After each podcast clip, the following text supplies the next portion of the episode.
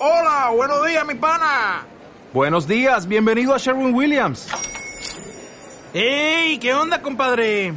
¿Qué onda? Ya tengo lista la pintura que ordenaste en el ProPlus app. Con más de 6.000 representantes en nuestras tiendas listos para atenderte en tu idioma y beneficios para contratistas que encontrarás en aliadopro.com. En Sherwin Williams somos el aliado del PRO.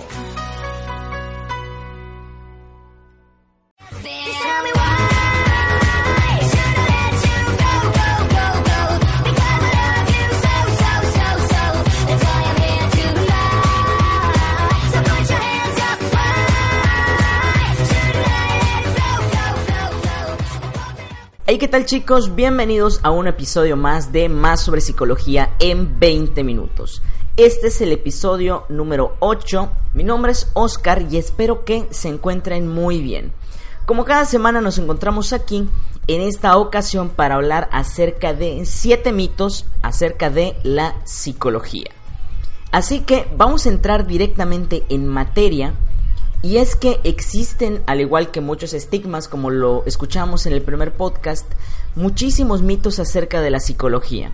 Y esto en gran medida es por el desconocimiento que hay incluso actualmente, aún con toda la información que podemos encontrar en diferentes plataformas de Internet, aún existe muchísima desinformación por parte de las personas, por lo que en ocasiones tienden a pensar que estos mitos son una realidad. Así que vamos a comenzar con el tema. El punto número uno. Los psicólogos solo dan consejos y un buen amigo puede hacer lo mismo.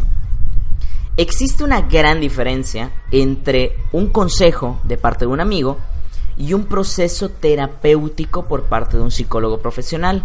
Por ejemplo, podríamos hablar acerca de la objetividad. Mientras que un amigo será meramente subjetivo, un psicólogo profesional tiene como base fundamental para trabajar con un cliente la objetividad. Un psicólogo en sesión te hablará acerca de los diferentes pensamientos, emociones o situaciones que pueden estar propiciando la situación que te llevó a consulta. Un amigo muy probablemente solo estará enfocado en darte una solución de acuerdo con su criterio o con sus experiencias o de acuerdo con lo que ha escuchado en alguna parte. Es decir, existe una gran diferencia entre un proceso complejo, elaborado, recordando que un proceso es una serie de pasos, existe una gran diferencia entre eso y un consejo. Un consejo es simplemente algo que se le dice a una persona para orientarla de la mejor forma o para darle una solución directamente. Es decir, a la persona se le da este consejo como manera de solucionar su problema. No para que entienda, para que interprete, para que haga un insight, para que se dé cuenta de dónde proviene toda esta situación. No. Un consejo únicamente es decirle a alguien lo que le conviene hacer.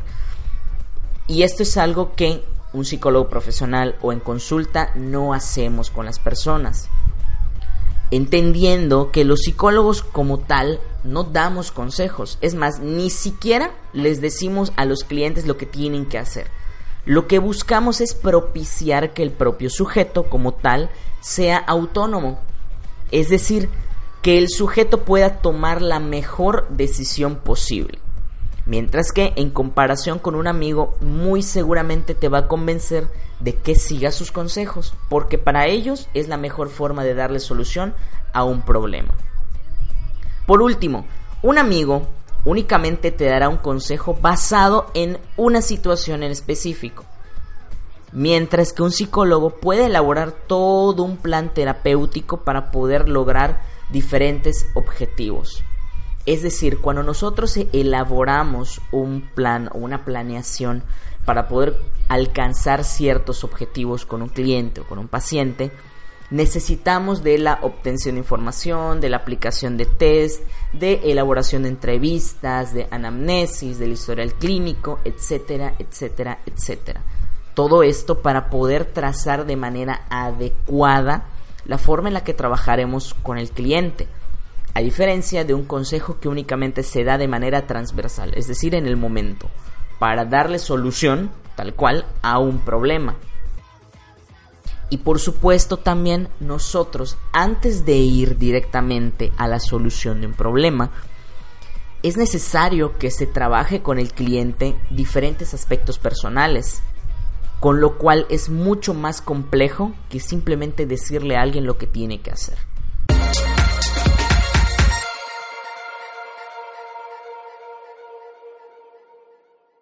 Punto número 2. Los psicólogos leen la mente, adivinan nuestros pensamientos. Cada que escucho a alguien afirmar esto, siempre respondo, ojalá fuese de esta manera, porque en verdad nos ahorraríamos muchísimo tiempo, muchísimo esfuerzo. Sobre todo, todo el esfuerzo que se realiza en recopilar la información necesaria, primeramente para armar el expediente de nuestro cliente y posteriormente para obtener la información necesaria para elaborar la estrategia terapéutica. Yo sé que de pronto pudiera parecer que leemos la mente porque incluso antes de que el paciente nos diga lo que piensa o siente respecto a un tema, nosotros podemos comenzar a deducir cuál pudiese ser esa problemática. Sin embargo, esto es debido a nuestro entrenamiento, a nuestra pericia clínica es decir, a toda la información que nosotros observamos, tanto de lo verbal como de lo no verbal. Esto es lo que nos permite realizar un análisis y elaborar también posibles hipótesis de la situación, por lo cual se tiende a pensar que podemos leer mentes o adivinamos lo que la persona está pensando, cuando en realidad nuestra respuesta se encuentra basada meramente en un análisis objetivo de lo que observamos, de lo que escuchamos, de lo que podemos ver de un paciente a través de cuando nosotros recabamos información. Punto número 3. Al psicólogo solo se va a platicar. Otro de los grandes mitos es que tus problemas se van a resolver únicamente platicando con el psicólogo. A lo único que se va a sesión es a platicar o hablar con el psicólogo y nada más. Eso es ir al psicólogo, hablar con alguien. Esto en gran medida, por supuesto, va a depender de la corriente que utilice el profesional. Lo que cabe recalcar es que ninguna de ellas, en ninguna de estas corrientes, únicamente se va a platicar. El diálogo es fundamental para nuestra labor, por supuesto. Y esto en prácticamente todas las corrientes psicológicas. De ahí se toman y aprenden nuevas ideas, nuevas maneras de ver el mundo, diferentes paradigmas, refutación de ideas, entre muchísimas cosas más como parte del diálogo. Sin embargo, el abordaje de cada una de las corrientes que existen dentro de la psicología es completamente diferente y variado, ya que el diálogo es esencial no solamente para la catarsis, para la expresión de las emociones, de los sentimientos, del contenido de pensamiento, sino que como se mencionó con anterioridad, la recopilación de la información para más allá de eso es el medio principal a través del cual se llevará a cabo el tratamiento. Pero, por supuesto que el tratamiento puede realizarse a través de un sinfín de actividades que pueden ser tanto escritas como de manera verbal, entre muchísimas otras como escuchar música, escuchar un audio, ver algún video, leer el fragmento de un libro, reflexionar sobre historias de nosotros mismos, acerca de nuestras propias historias, historias de la familia, realizar un role playing, técnicas de relajación o de meditación, tocar algún instrumento musical, escribir, dibujar, entre muchísimas, muchísimas y muchísimas actividades más. Más allá de simplemente hablar. También el diálogo debe tener un sentido, que es lo que se busca a través de estas actividades. Que ese diálogo que se tiene con la persona sea enfocado hacia algo en específico y no simplemente a la catarsis.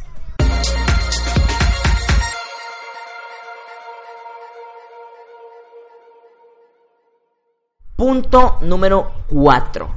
Las personas que van al psicólogo están locas, son débiles o no son capaces de resolver sus problemas por ellos mismos. Este, más allá de un mito, incluso diría que es un estigma acerca de la psicología, ya que es lo que más comúnmente se escucha. En primer lugar, una persona que asiste a consulta no está loca. ¿Ok? Ese es un término incorrecto para usar dentro de la psicología. Pero, independientemente de esto, la mayoría de los pacientes o clientes que asisten a terapia no poseen un trastorno psicológico concreto. Es decir, a lo mejor presentarán síntomas, pero no presentan un trastorno como tal. Sin embargo, aunque fuese el caso que poseyera algún trastorno psicológico el cliente, eso no significa que la persona está loca. Simplemente es una persona que requiere de apoyo para poder manejar de manera específica su situación. Ahora, en segundo lugar, porque las personas son débiles. No, no es así. Realmente no tenemos que poder con todo lo que nos ocurre nosotros solos. Muchas veces necesitamos de ayuda. Y es completamente sano recurrir a un profesional cuando necesitamos apoyo o ayuda para la solución de nuestra problemática. Incluso muchas veces no es que las personas no sean capaces de resolver sus problemáticas. Por supuesto que lo son. Lo que ocurre es que tal vez no han encontrado la manera adecuada de hacerlo o no han intentado aún lo que necesitan para poder resolver su problemática.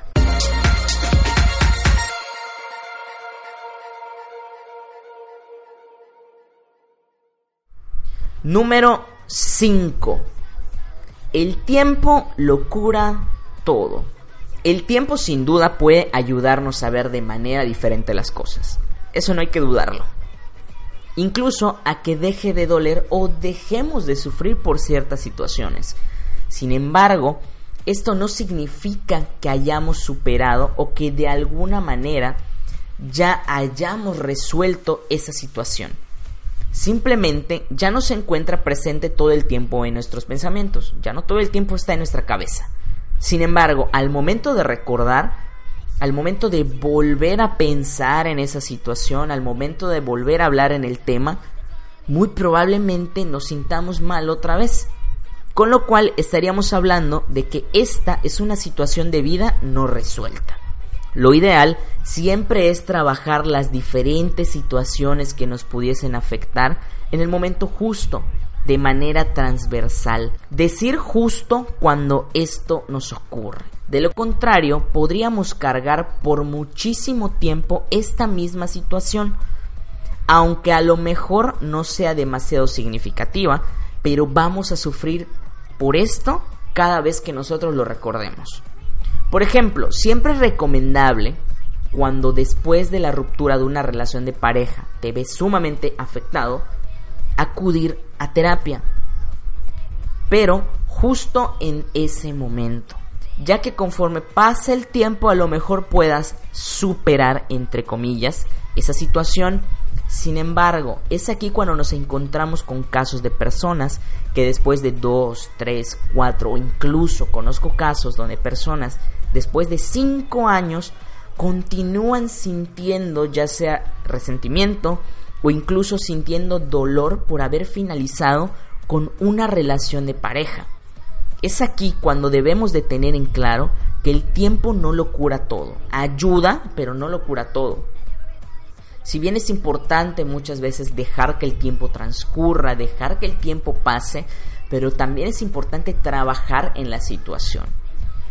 Ya que sobre todo cuando hablamos de cuestiones de relaciones de pareja, no hablamos de olvidar, porque seamos sinceros, hay cosas que es muy difícil olvidar o prácticamente es imposible. ¿Por qué? Porque fue algo significativo para nosotros. Por lo cual no es tan sencillo como en las películas de los hombres de negro, de Men in Black, que simplemente te disparan con, con esa luz y ya olvidaste. La vida no funciona de esa manera. Hay cosas que no podemos olvidar porque fueron significativas. Lo que sí podemos hacer es tener un olvido emocional. Que podamos recordar de manera cognitiva esa situación, pero que ya no duela. O que al menos si duele, sea un dolor tolerable. Es decir, que nosotros seamos capaces de poder sobrellevar ese dolor. Por ejemplo, con el fallecimiento de algún familiar, de alguna persona cercana. Es normal que duela y que a lo mejor el resto de nuestra vida nos duela. Es completamente normal, pero debe ser un dolor que nosotros seamos capaces de sobrellevar. no un dolor incapacitante, por describirlo de alguna manera.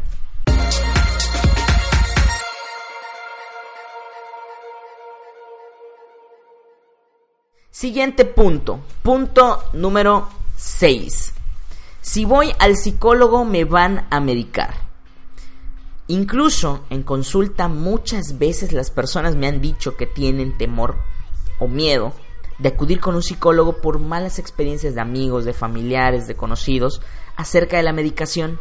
Y entiendo perfectamente que es un tema delicado, que incluso podríamos hablar un podcast completo acerca de la medicación que de pronto puede darse a pacientes que van ya sea con un neurólogo o con un psiquiatra. Hay que tener muy en cuenta que no para todos los casos es necesaria una medicación, pero sí para todos los casos con medicación es necesario a la par un tratamiento psicológico.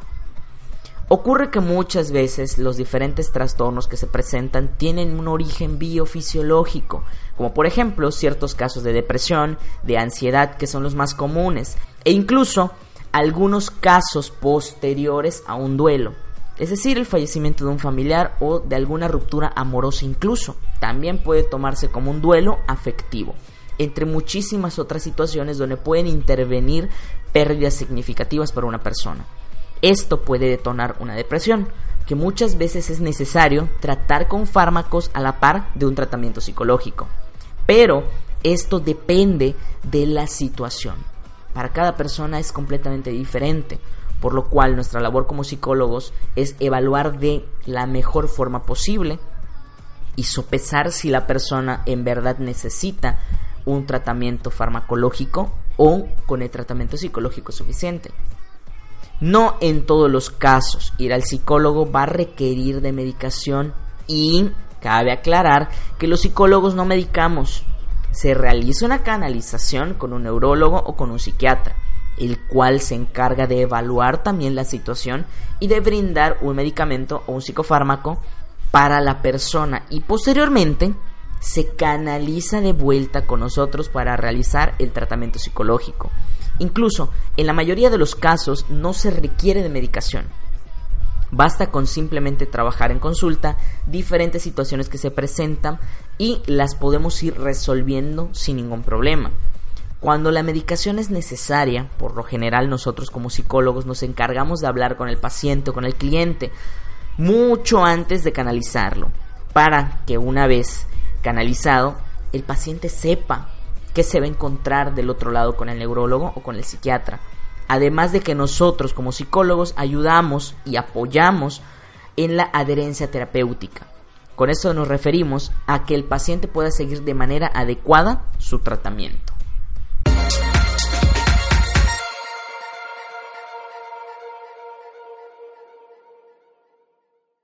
Punto número 7. Los psicólogos van a resolver mis problemas.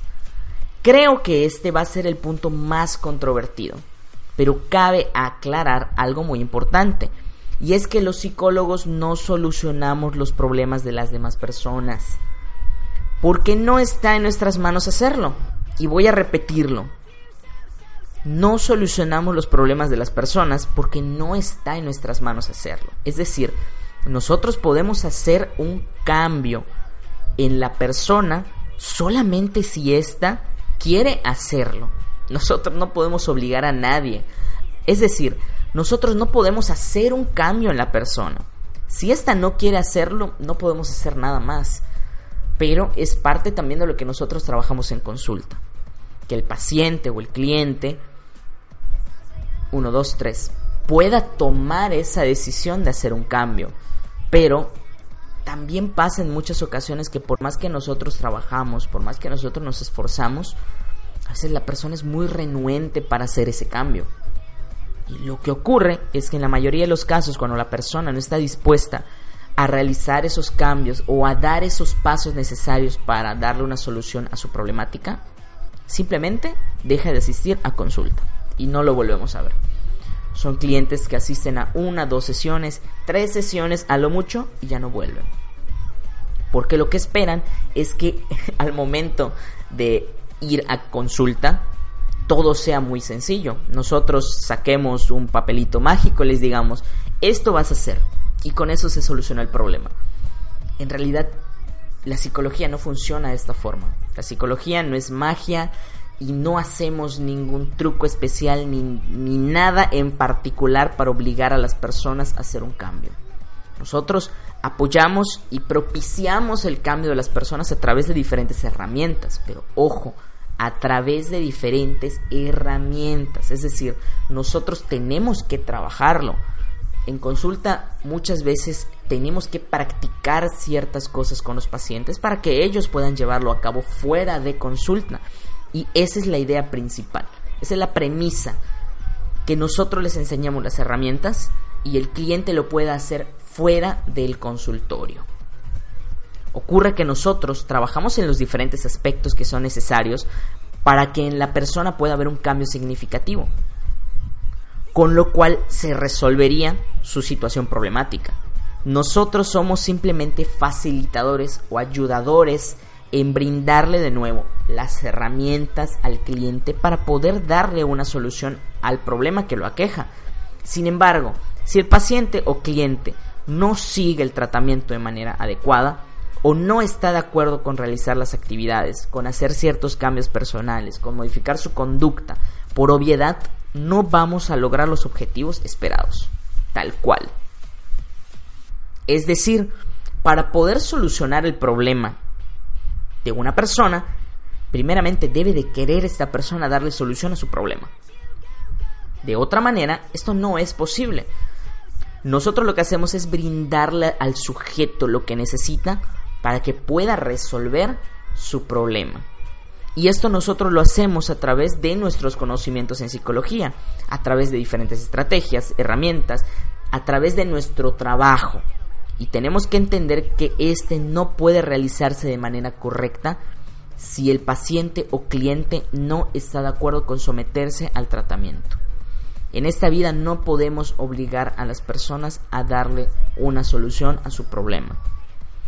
No podemos ayudar a quien no quiere ser ayudado. Y esto es algo que muchas veces se trabaja, pero particularmente con la familia del cliente.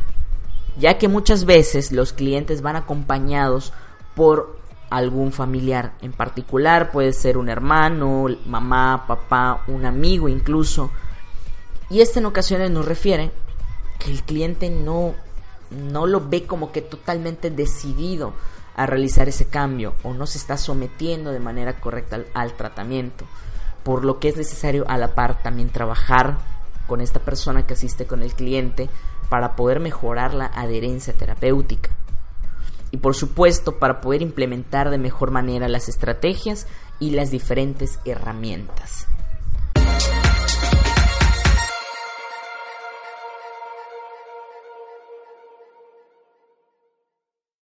Y muy bien chicos, eso es todo por el podcast de el día de hoy. Es un tema que me habían pedido ya desde hace bastante tiempo. Sin embargo, no lo había podido hacer primeramente por cuestiones de tiempo y en segunda porque quería traerles mitos acerca de la psicología que sean significativos. No quería traerles los de toda la vida o simplemente algo que no sea tan interesante o que de verdad les sea de ayuda a ustedes. Así que me tomé el tiempo para preparar el tema y en verdad espero que les haya gustado, que les sirva y como siempre toda la información la pueden encontrar en nuestro sitio web más sobre psicología.com. Además de nos pueden encontrar en todas las redes sociales, Facebook, Twitter, Instagram. Además también este podcast lo pueden escuchar a través de diferentes plataformas, como por ejemplo Bandcamp, Spotify, iBox y también en iTunes o Apple Podcast. Así que me despido, mi nombre es Oscar, espero una vez más que tengan un excelente fin de semana, que se la pasen súper bien y nos escuchamos en el próximo episodio de Más sobre Psicología en 20 minutos.